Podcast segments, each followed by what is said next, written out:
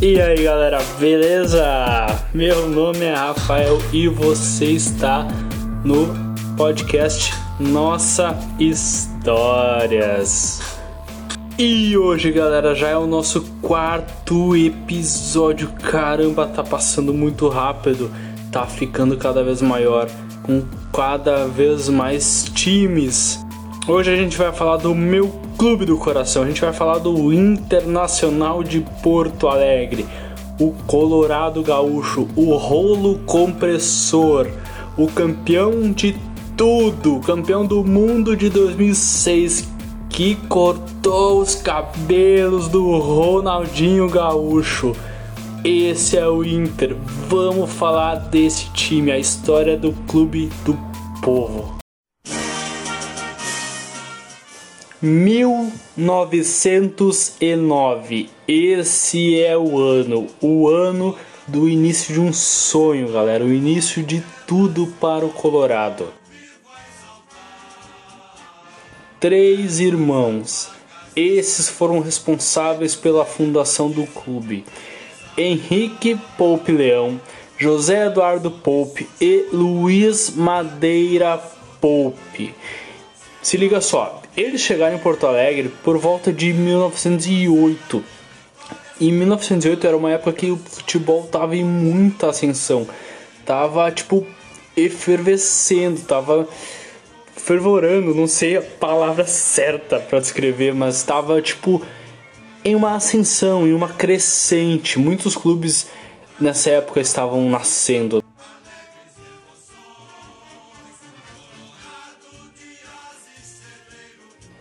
E onde nasceu o Colorado, galera? Então é o que? É o seguinte.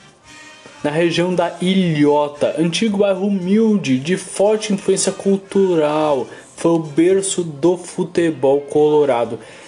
Vou abrir um parênteses aqui. Essas informações todas, galera, estão no site do Internacional. Galera, o site do Inter é incrível. Eu fiz a pesquisa sobre o Flamengo, Palmeiras e Fluminense até agora. E comparado a esses sites, a esses, aos sites desses outros clubes, o site do Inter é, cara, é muito bom porque tem muita coisa histórica que mostra muita coisa do clube desde a sua fundação até aqui, os momentos atuais, os estádios, as equipes. Cara, eu fiquei maravilhado na pesquisa porque tá tudo ali, sabe? Tipo, pra mim foi bem melhor, ficou bem mais mastigadinho, mas tem as fotos, tem. Cara, fala a questão dos estádios, assim, é. Sério, Parabéns ao Internacional por isso. Eu queria que os outros clubes tivessem isso à disposição para o torcedor, para o torcedor ver que está ali, exposto ali no site do clube a história do clube. Então essa transparência da história do Internacional é muito importante e que pena que não são todos os clubes que têm isso. É, então eu vou ter que parabenizar realmente o Inter por ter isso disponibilizado. Foi é algo realmente muito muito bacana, muito importante. Fecha as aspas. Vamos seguir.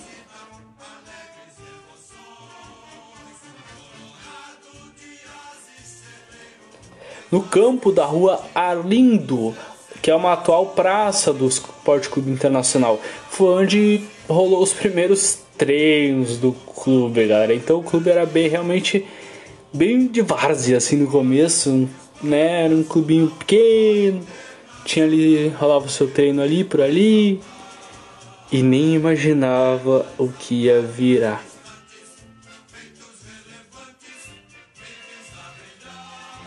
Posteriormente, esse local, galera, ele cediaria as partidas da Liga da Canela Preta. Se você não sabe o que é a Liga da Canela, da Canela Preta, tem um livro, uh, um livro do José Santos com o nome Liga da Canela Preta, a história do negro no futebol. Quem puder compra ou aluga ou dá um jeito de ler esse livro, deve ter em PDF em algum lugar, mas de preferência compre o livro. Sempre dê preferência para comprar o livro, ok? Que é uma história muito importante do nosso futebol, tá? E eu vou, vou ver se eu consigo, claro que eu consigo, mais pra frente eu vou fazer um vídeo dedicado apenas à Liga da Canela Preta, beleza? Vou ver se eu compro esse livro que eu realmente não, não sabia, desconhecia. Vou ver se eu consigo um exemplar dele para mim fazer uma pesquisa e botar aqui no podcast uh, ah, para vocês escutarem, beleza? Então, galera, em função de constantes enchentes que assolavam o, a, o bairro né, em que o Inter treinava, o clube teve que, teve que sair dali. Era muito complicado treinar num lugar que cada pouco dava enchente, aí não tinha como treinar realmente, né?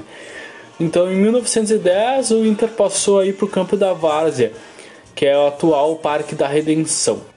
Mas esse lugar não durou muito, foi de 1910 até 1912. Não, não deu muito certo, foram apenas dois anos, né? Depois disso, o Inter teve que alugar uma chácara, a chácara dos eucaliptos. Foi ali então, nesse local, em que o Inter venceu o campeonato citadino em sequência. Foi de 1913 a 1917. Então foram os primeiros campeonatos uh, em que o Colorado conseguiu vencer. Assim, então foi um período bem importante da história colorada. Vale aqui abrir um outro parênteses. Eu vou abordar a história do Inter um pouco, talvez um pouco diferente da história dos outros clubes. Eu falei, eu separei antes em tópicos. Aqui eu vou desde 1909 até atualmente e depois eu separo os títulos, separo, falo um pouco mais sobre os ídolos e assim vai, beleza? Passando ali por 1920, então, galera, o Inter ele não andava muito bem das pernas assim. A gente tinha um cenário ruim, o Inter estava passando por momentos financeiros complicadíssimos que quase fizeram o clube fechar. Foi um momento muito complicado a década de o início da década de 20. Só que detalhe, ali por 1927 a chavinha meio que mudou. O Inter é muito aguerrido, clube do povo, sabe dar a volta por cima, né? E venceu o seu primeiro título estadual nesse ano de 1927. A gente sabe que hoje o Inter é o líder de campeonatos estaduais gaúcho, é o campeão, é o Inter que tem o maior número de títulos do Campeonato Gaúcho e só começou a vencer em 1927, coisa, coisa então que outros clubes anteriores já tinham muito mais títulos, né? E a partir daí o Inter venceu então demais, pensa só nisso. Além disso, foi nesse ano então que o Inter encaminhou a construção da sua primeira casa própria, galera. Antes o Inter tinha um, então campinho de treino, né, praticamente só que depois disso, então, o Inter começou a ver e construir o seu estádio. O primeiro estádio foi o estádio dos Eucaliptos, tá? Ele se tornou muito popular, que foi o estádio que abriu porta para atletas de outras ligas. Foi nessa década que o Inter começou a abrir portas para atletas negros, pelo que diz aqui, né? Atletas vindos principalmente da liga com, de ligas como a Liga da Canela Preta, que eu mencionei anteriormente.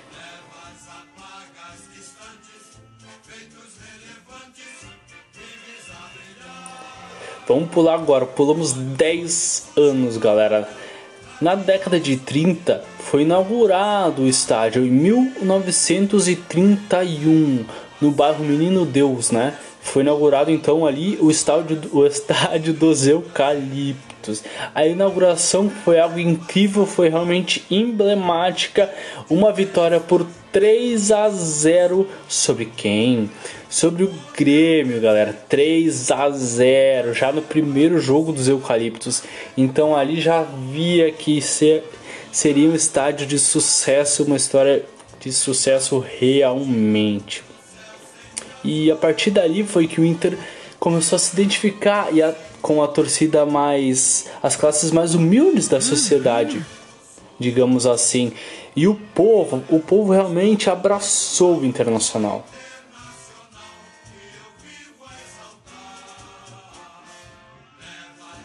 Não sei se você já ouviu falar no rolo compressor. Então, esse foi um time que amassou. Um time incrível que eu vou falar daqui a pouquinho sobre ele. Só que foi em 1938 que ele começou a se valer. A partir desse ano que foi come que começou a se moldar o rolo compressor. E nesse ano, galera, olha o que aconteceu a maior goleada em Grenal. Tirando que o primeiro Grenal, lá, não lembro aqui agora a data, não vou pesquisar, pesquisa aí se você quiser. O primeiro Grenal teve vitória do Grêmio por 10 a 0. Foi um massacre do Grêmio em cima do Inter. Só que nesse Grenal, com o time do Inter já profissionalizado, o Inter meteu incríveis 11 a 0 no time do Grêmio. Só que olha o que aconteceu, curioso. O placar foi reduzido para 6 a 0 porque o árbitro Álvaro Silveira achou que o jogo tinha um placar muito grande para um Grenal. Então ele anulou apenas 5 gols do Inter. Entendeu? 5 gols porque achou que o placar era grande demais para um Grenal. E aí ficou em 6 a 0 então o jogo na súmula. Mas na verdade foram 11 a 0. Foi um placar gigante.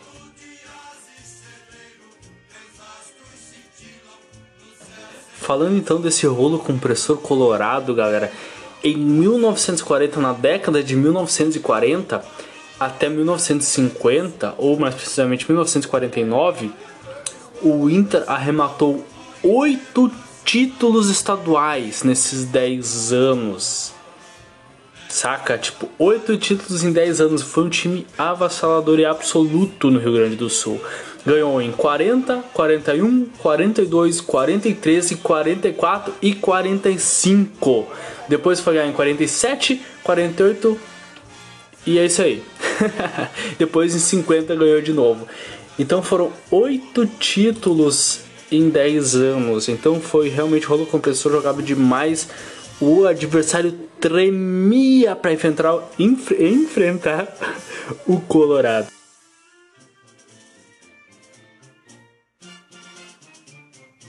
Pulando para a década de 50, galera. Foi uma década muito importante para o Internacional, porque o Inter foi uma equipe que fez história ao representar a seleção brasileira no título pan-americano de 1956 e esse foi o primeiro título do Brasil em solo estrangeiro, então foi um ano importante demais. Algo tão importante quanto para os colorados é que dois anos antes teve uma goleada histórica por 6 a 2 do Inter, logo perto ali mais ou menos da inauguração do Estádio Olímpico, galera, que era a nova casa gremista, com direito a quatro gols do Lari. Então foi um jogo que o Inter levou a melhor no estádio adversário. Lembrando que o último título, uh, último caneco levantado no estádio olímpico antes dele não ser mais usado, né? Que o Grêmio passou aí para a Arena. Então, o último título foi erguido pelo Inter, foi um galchão em que o Inter levantou a taça no Olímpico.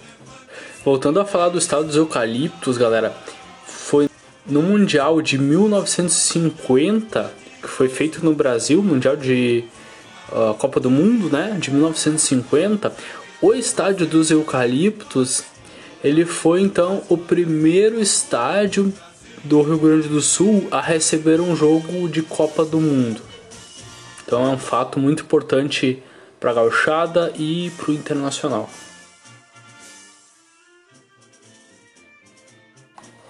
Depois do Inter dominar praticamente duas décadas do estadual, foi o momento do Inter abrir novas fronteiras, né? Tentar se nacionalizar o clube, tentar ganhar mais troféus nacionais, né? Mesmo tendo, não tendo o tanto dinheiro quanto clubes do eixo ali, Rio, São Paulo e Minas Gerais, foi aí nessa década de 60 que o Inter se lançou mais e para bater de frente realmente com esses clubes mais tradicionais do, do eixo.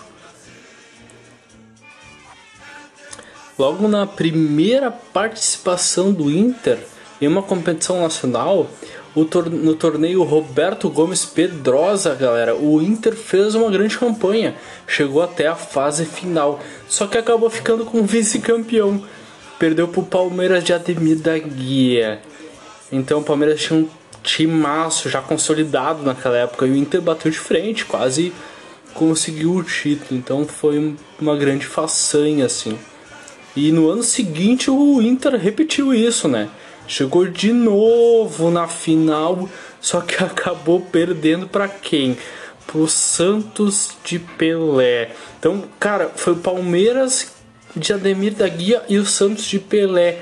Só esses para parar o Inter no, no, em torneio nacional da década de 60. Então o Inter vinha realmente muito forte, mas contra Santos de Pelé era quase impossível, né?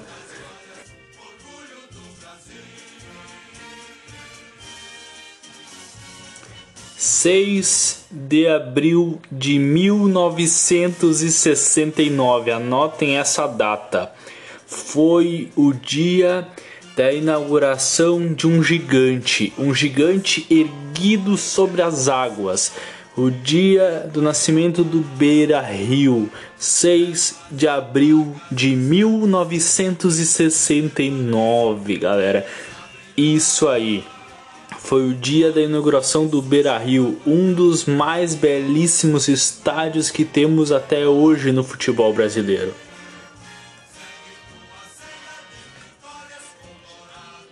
E o Beira Rio estreou nada mais, nada menos com uma vitória do Inter de 2 a 1 sobre o Benfica, que na época era o principal time europeu daquela é, década e que com apenas 18 anos de idade, o ídolo colorado Claudio Miro, ele eternizou seu nome na história para sempre.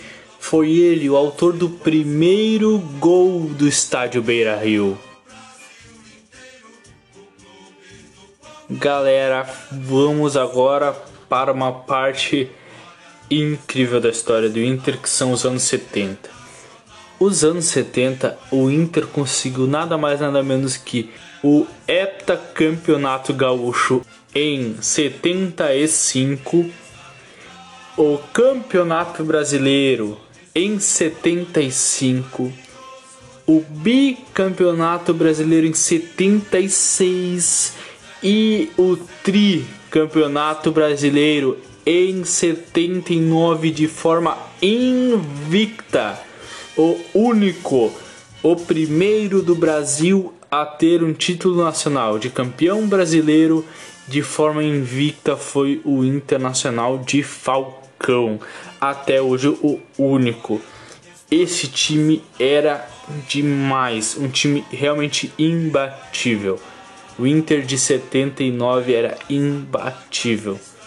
Com craques como Falcão, Figueroa, Valdomiro, Carpegiani e muitos outros. Esses caras vestiram a camisa do clube, ganharam demais no Internacional.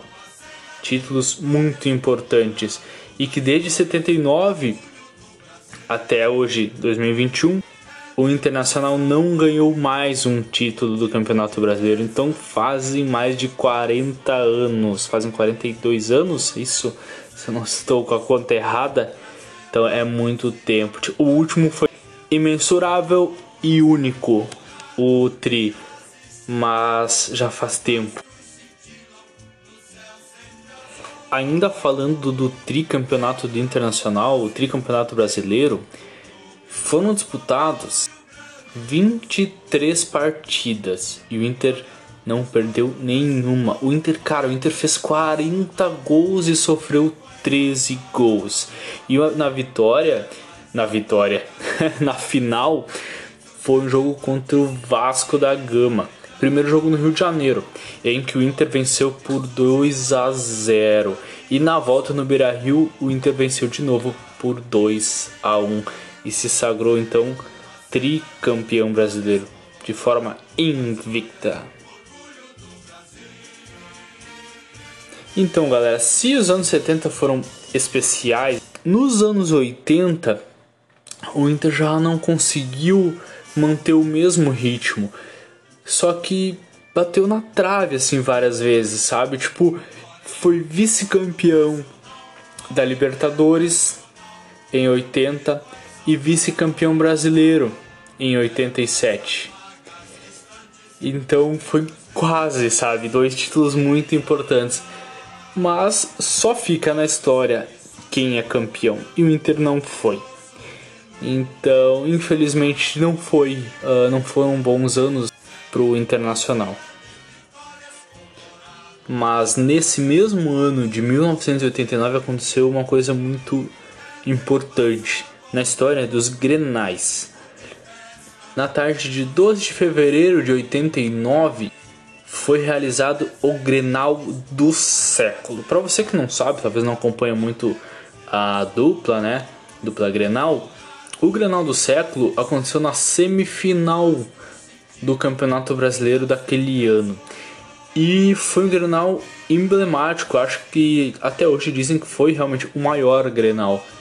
Uh, pois era válido de uma semifinal de Campeonato Brasileiro, que na época o Campeonato Brasileiro era mais valorizado do que uma Libertadores, por exemplo. Eram os melhores clubes da América que estavam ali, então realmente era um campeonato muito forte. E o Inter estava perdendo para o Grêmio de 1 a 0 no primeiro tempo. E virou o jogo no segundo tempo com um jogador a menos. O Inter virou para 2 a 1 com um jogador a menos. Foi espetacular, assim, um jogo realmente incrível, o Grenal do século.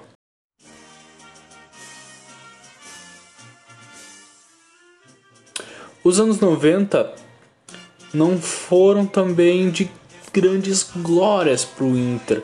O Inter ganhou quatro títulos gaúchos, 91, 92, 94 e 97. Ganhou um Grenal de 5 a 2 com um jogaço do Fabiano. Conheci o Fabiano, inclusive, o oh, cara sensacional. Eu não até antes de conhecer ele eu nem sabia que ele existia. Meu pai falava muito dele. E depois que eu conheci ele, procurei mais sobre ele, então e nesse jogo o cara jogou demais mesmo. Aplicaram 5 a 2 no Grêmio, assim, foi bem uma vitória bem significativa, né? E o principal título dessa, dessa década, vamos dizer assim, foi a Copa do Brasil, vencida por Inter em 92. Que depois de ganhar do Corinthians no Pacaembu por 4 a 0 nas oitavas de final, o Inter enfrentou o Grêmio nas quartas de final. Venceu então nos pênaltis o Grêmio, depois de dois empates. Foi para os pênaltis e o Inter ganhou. E na final, já na final, pulando para a final, o Inter enfrentou o Fluminense. E contra o Fluminense foi que o Inter ganhou o primeiro e único até hoje título da Copa do Brasil. O Inter foi finalista mais duas vezes, se eu não me engano, da Copa do Brasil. Foi em agora há pouco em 2019 e antes em 2009, se eu não me engano, contra o Corinthians. O Ronaldo jogou demais as duas partidas. O Inter não teve chance contra o Corinthians. Não teve mesmo. Infelizmente, eu fiquei puto da vida naquele jogo. Mas faz parte. Então, galera, chegamos aos anos de ouro do Internacional.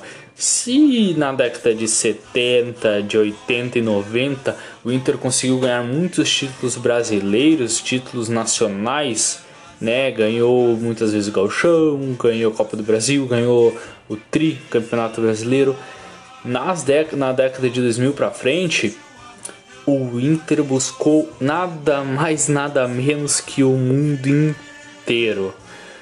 O Inter foi vice-campeão em 2005, campeão vice-campeão brasileiro em 2005, um título contestado até hoje e vai ser contestado para sempre por toda a torcida colorada, um título dado ao Corinthians, né?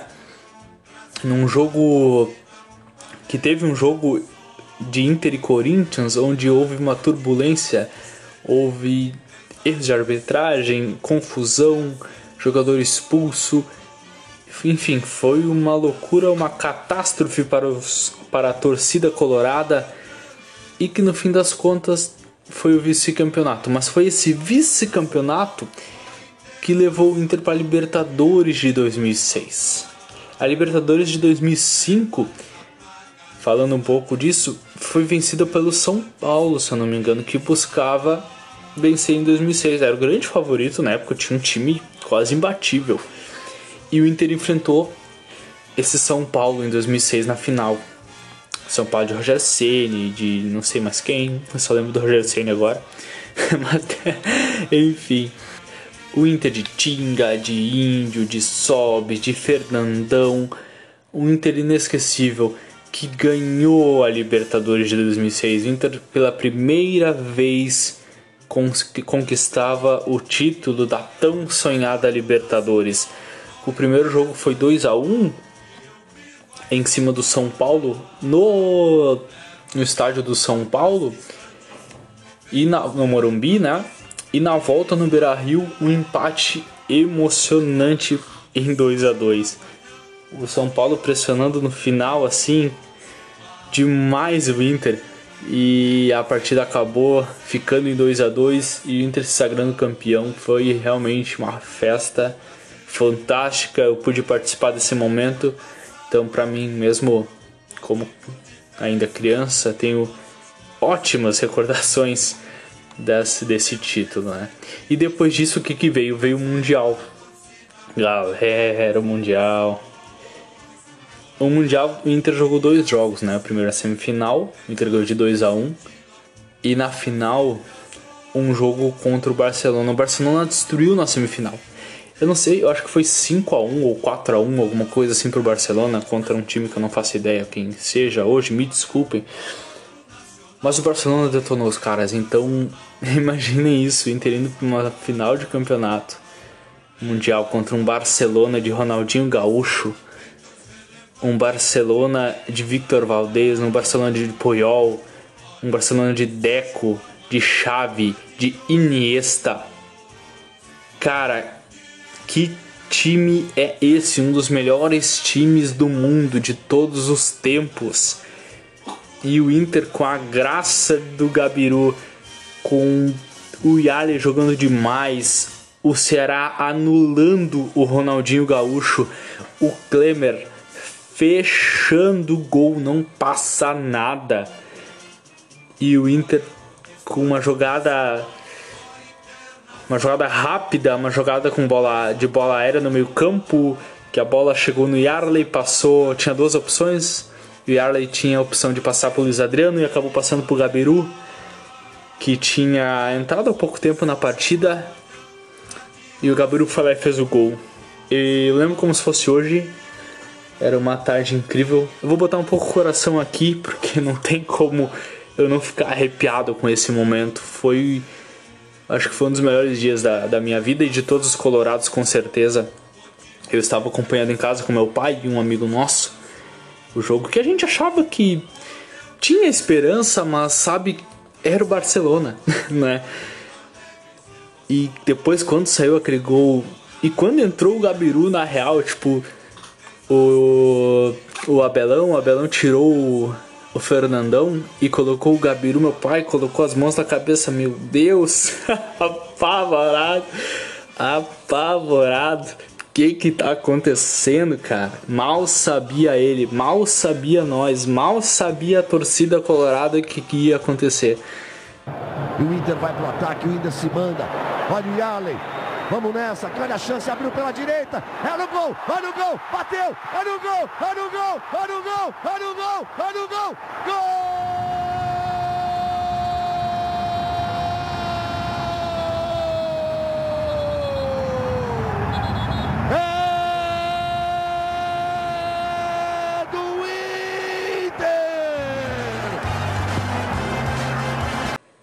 Foi realmente surreal esse título. Surreal, surreal. E o Inter ganhou.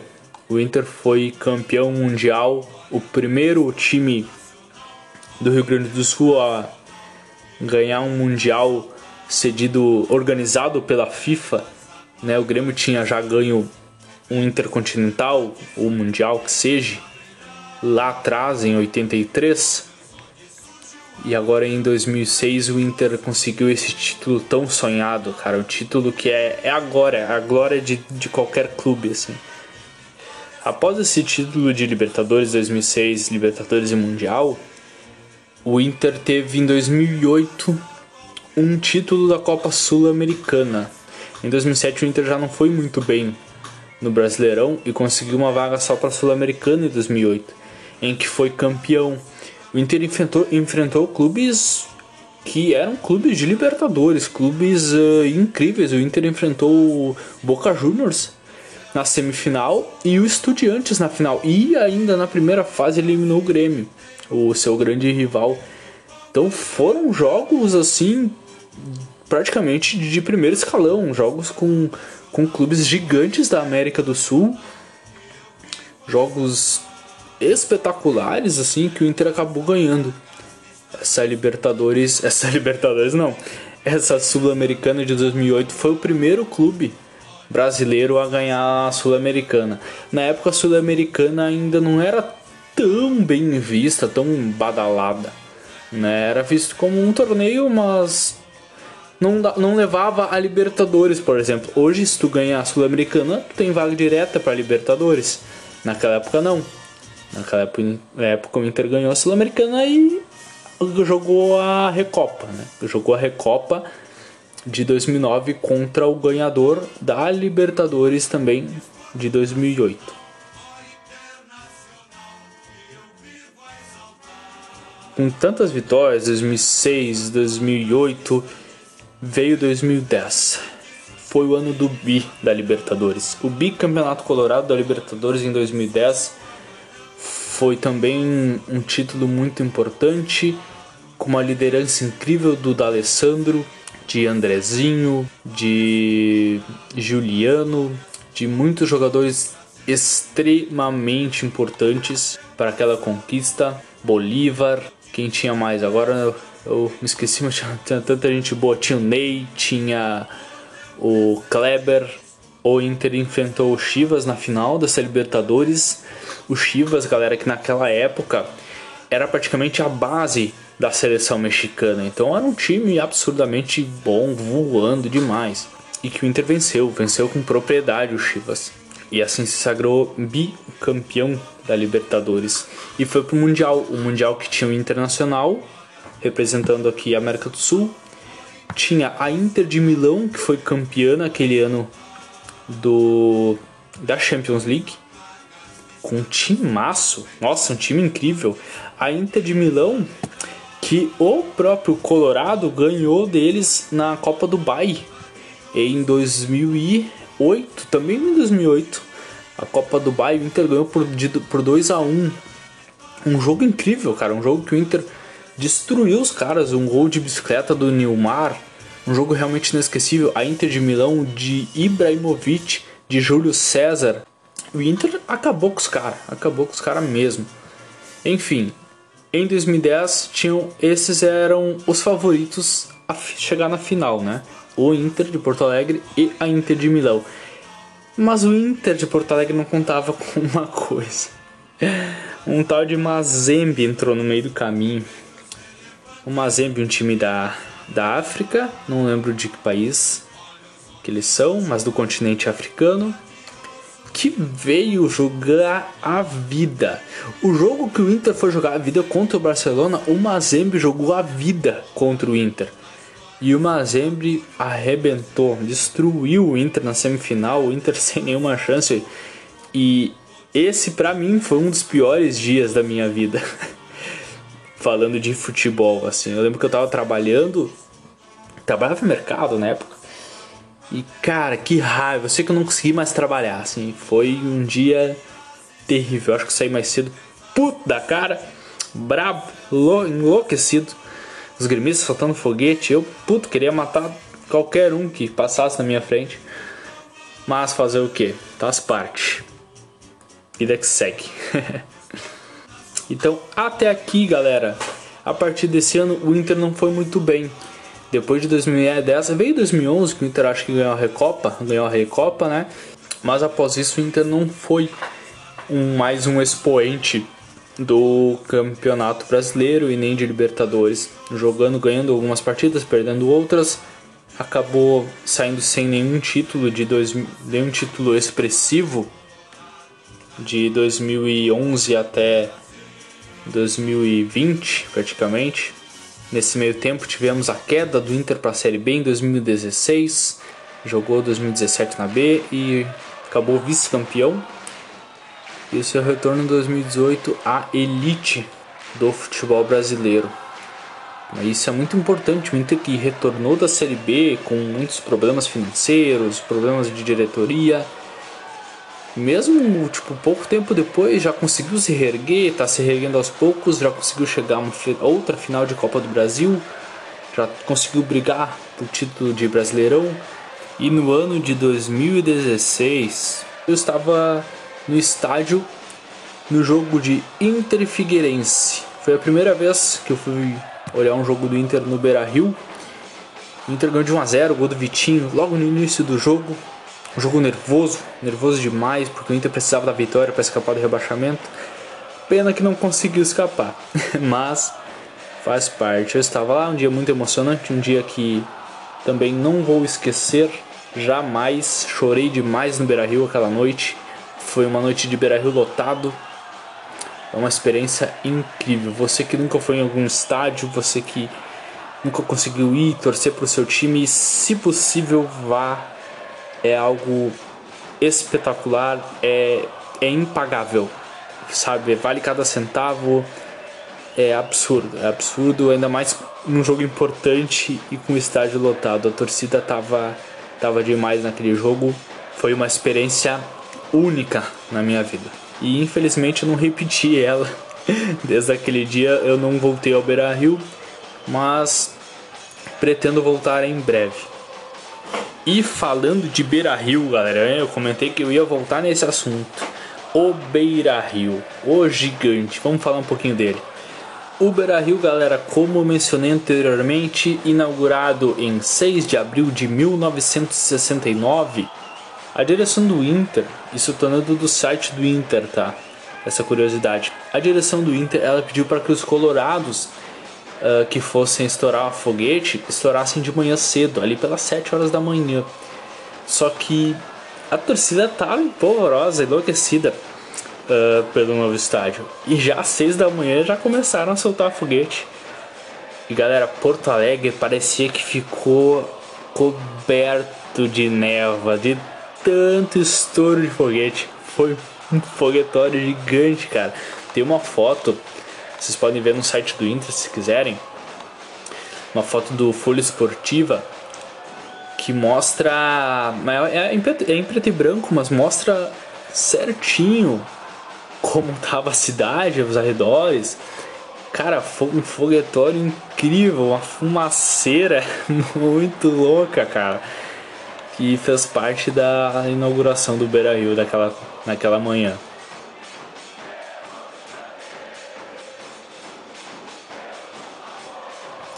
Esse gigante, galera, esse Beira Rio, foi erguido nas mãos de trabalhadores, nas mãos da torcida colorada, inclusive de jogadores colorados.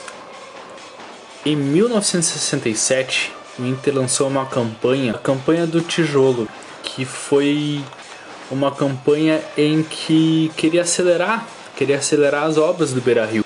Precisava de tijolos para terminar, para continuar a construção, né?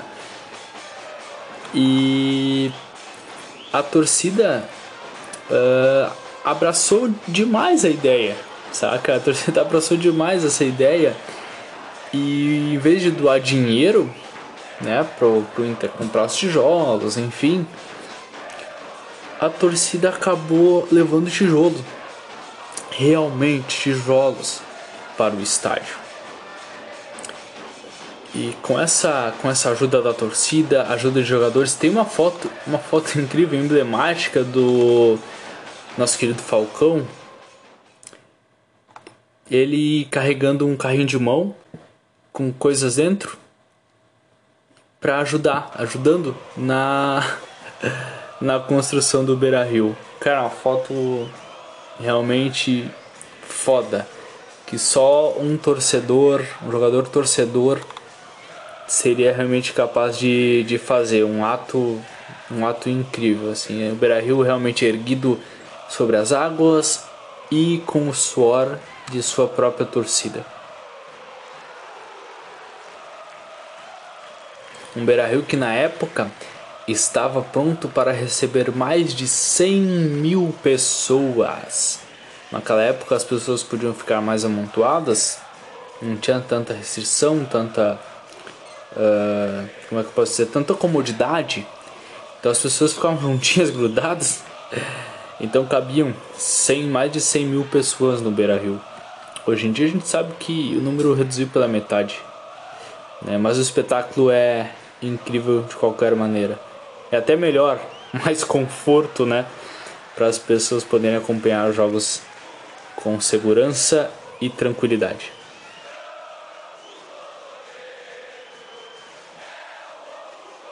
Muitos anos depois, o Inter fez um grande processo de modernização do Beira-Rio. Tinha muita expectativa por parte da torcida, comissão técnica, enfim, por parte de todos os colorados sobre essa modernização. Essa modernização previa uma, a construção de uma cobertura ao redor do estádio e o estádio faria parte da Copa do Mundo de 2014. Essa cobertura, essa modernização, além da cobertura, né, uma modernização até também interna, ela começou a ser feita em março de 2012 e durou cerca de dois anos para ser concluída. E, isso, e nisso então puderam ser realizados os, os Jogos da Copa do Mundo de 2014 no estádio Beira Rio, uma Copa do Mundo emblemática para o Brasil, não só pelo 7 a 1 que o Brasil levou e que teve na sua reinauguração uh, uma festa muito linda com seus ídolos contando toda a história do Beira Rio e que traz muitas alegrias aos colorados.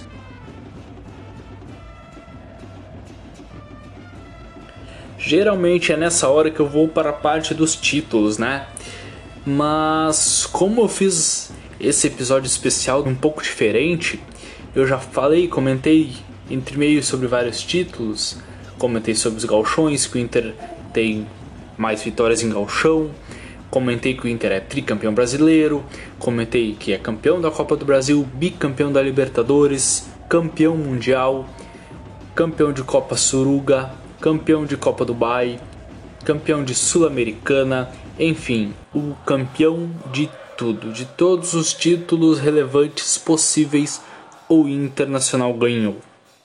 Esse Internacional de ídolos como Gamarra, Manga, Fabiano, Klemer, Escurinho, Caçapava, Rubens Minelli, Teté, Falcão, Enio Andrade, Valdomiro, Claudio Miro, Figueroa, Tesourinha, Fernandão, Índio, Bodinho, D'Alessandro e muitos, muitos outros.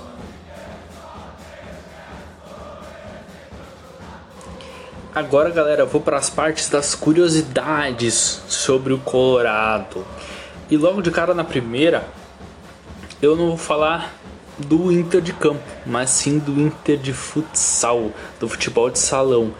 Para quem não sabe, o Internacional de Futebol de Salão é campeão mundial em cima do Barcelona.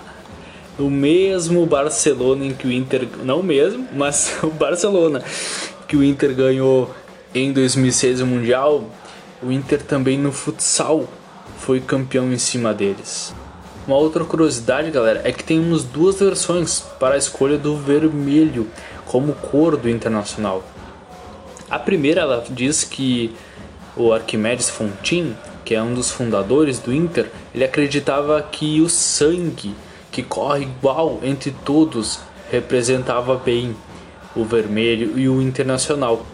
Outra afirmação era que o vermelho também era a cor de uma escola de samba, os venezianos, da qual faziam parte dois criadores do clube.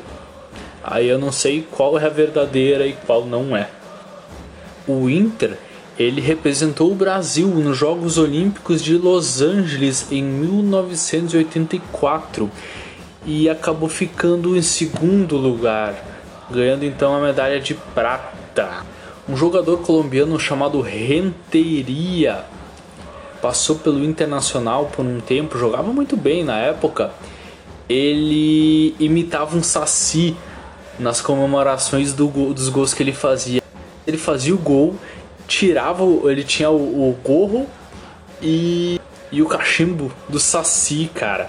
Imitava um saci com um gorro e um cachimbo. Era um momento realmente incrível quando o Renteria comemorava seus gols. Última curiosidade do Internacional é que o Inter, fundado em 1909, teve nove anos depois o surgimento, praticamente, do seu mascote, que é o Saci Pererê. Ele foi fundado nove anos depois pelo escritor Monteiro Lobato, e que tempo depois disso o Inter adotou o Saci Pererê como seu principal e atual mascote. Então é isso aí, galera. Um, um, um podcast um pouquinho mais longo, por se tratar de um time em que eu acompanho, meu time do coração. Então teve um pouquinho de coisas pessoais, mas que foi incrível fazer. Adorei, gostei demais de ter feito esse episódio sobre a história do Internacional. Não se esqueçam de acompanhar os outros episódios. Já fiz Flamengo, Fluminense, Grêmio e agora então o Internacional. Não se esqueçam também de me acompanhar no nosso Instagram. No meu Instagram pessoal, no arroba Rafael underline Musselin, Rafael underline Musselin, M-U-C-E-L-I-N. Beleza? Caso tenha alguma dúvida, uma sugestão ou reclamação, entre em contato comigo lá no direct. Vamos trocar uma ideia. Beleza, galera? Logo mais a gente vai ter um novo Instagram dedicado apenas pro podcast. Que daí vamos todo mundo para lá com notícias, novidades e tudo associado a este podcast que vai crescer muito ainda. Eu preciso do apoio de vocês, tá? Não se esqueçam também de compartilhar para os amigos para que eles possam ouvir e assim a gente ficar cada vez mais relevante. Beleza, então galera, é isso aí. Muito obrigado por acompanhar até aqui. Valeu, um forte abraço. Fui!